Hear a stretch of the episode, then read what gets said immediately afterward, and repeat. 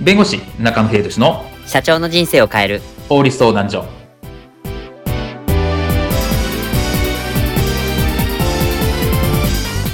こんにちは弁護士の中野英寿ですこんにちはアシスタントの堀内隆ですこの番組は IT 専門の弁護士中野秀俊がこれはすぐに使える法律主に企業法務の知識を分かりやすくそしてちょっとコミカルにお伝えする番組ですよろしくお願いいたします今回のテーマは知ってた素人による商品紹介にも実は法律が関わる件です D2C における法律シリーズ第1弾今回は商品紹介にまつわる法律についてです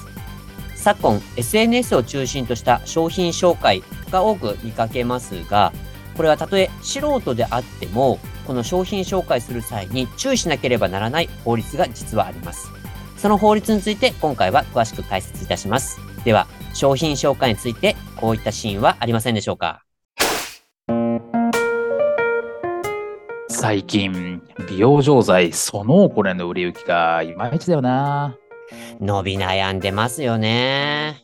ここは一発あの手を使うかあの手ってどの手だよ知らないのかじゃあ行くぞいでよ未来俺 CA 隊し、親衛隊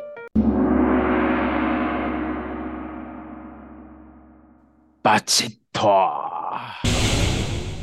手な音の割に画面で出すだけやないっすか。え、で、な、なんすかこの女性の集団。うちの親衛隊だ売れ行きが良くない商品の手こ入れをするときに YouTube なり TikTok なり SNS で商品 PR をする素人集団さあ、要は、アフィリエイトのインフルエンサーですかちちち違うんだよな堀高くんあくまで素人集団というところがミソだな素人集団だかって何が違うんですか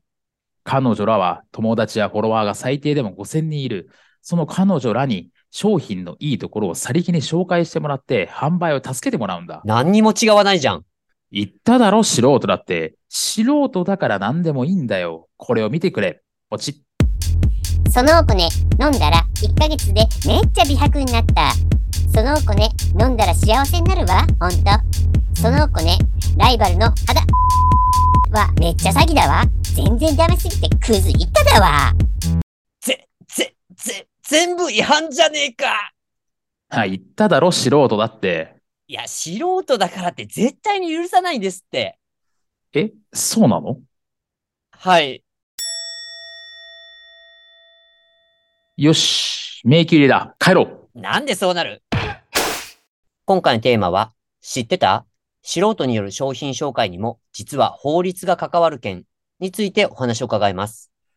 はい。今回のテーマ、商品紹介をするときに注意するべきっていうところなんですけど、例えばこれ、まあ素人の方、まあ私たちのとかでもいいんですけど、素人の方でも、この消費紹介するときに、まあ、注意しなきゃいけない法律があるというところなんですけど、具体的にどういった法律に注意しなければならないのでしょうかそうですね。例えば、化粧品とか、まあ、サプリなどの健康食品の場合はいなんですけれども、これは、ね、薬機法ですね。まあ昔の薬事法はいに注意が必要かなと思っています。はい。まあ、これは何かっていうと、広告とかを出すときに、うんまあ、かなりき厳しい規制があるよっていう、まあ、そんなイメージなんですね。はい。で、まあ、皆さんご存知の通りかもしれませんけれども、例えば治療とか、えー病気の予防に効果があるはい、みたいな形のフレーズというのは基本的に NG です。はあ。これは、あの、医薬品としてちゃんと、えー認証を受けた、あーところ、食品だったりとかうん、薬だったりじゃないと、そういうような広告を打ち出せないという話があるのでえ、病気に効くとかですねうん。きれい、えーききれいになるはちょっと微妙なとこかもしれませんけれども、まあ、きれいになるみたいな、まあ、そういったような何か効果があります。うんっていうような、そういったあー治療とか病気の予防とか、うんえーそういったようなところに効果があるみたいな表現には NG になるというところはあるかなというふうに思います。まあ、昨今あれですもんね。その化粧品とかサプリとか、まあ、いろんなものが広告とか出てますけど、結構なんか、これまずそうだなっていうのはありますからね。そうですね。まあ、化粧品とかサプリ、まあ、健康食品っていうのは本当に昔から多くって、はい。まあ、ギリギリどこまで攻められるかみたいな の攻めぎ合いみたいなところがあるので、はいただやはりそれ違反してしまうと、まあ、薬機法という厳しい法律で罰せられてしまいますよっていうのは注意が必要かなというふうに思います。わかりました。他にはどういったことに気をつけた方が良いとかありますかそうですね。ご質問でよくいただくのは、他人の商品っていうのを批判していいんですかっていうのがあるんですね。ああ、他の、例えばライバルとか、他の商品を紹介す、あ、あ批判するとかってやつですか。あ、そうですね。で、これなんですけど、まあ、一つあるとすると名誉毀損というものになるかどうかうんっていうのがあるかなと思ってまして、はい。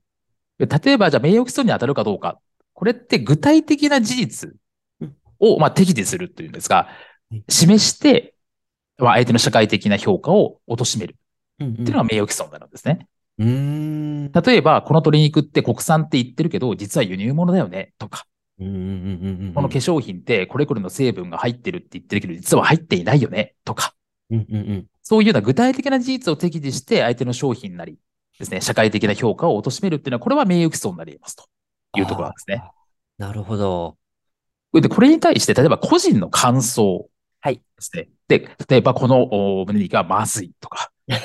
はい。この化粧品はいいとかですね。はい。まあいいのはあれなんですけど、この化粧品があー良くない、私嫌いみたいなんですね。うんうん。そういった具体的な事実というものを適時しない場合、いわうんゆるまあ個人の感想といったものですけれどうんも、これは基本的に OK ですというふうになっています。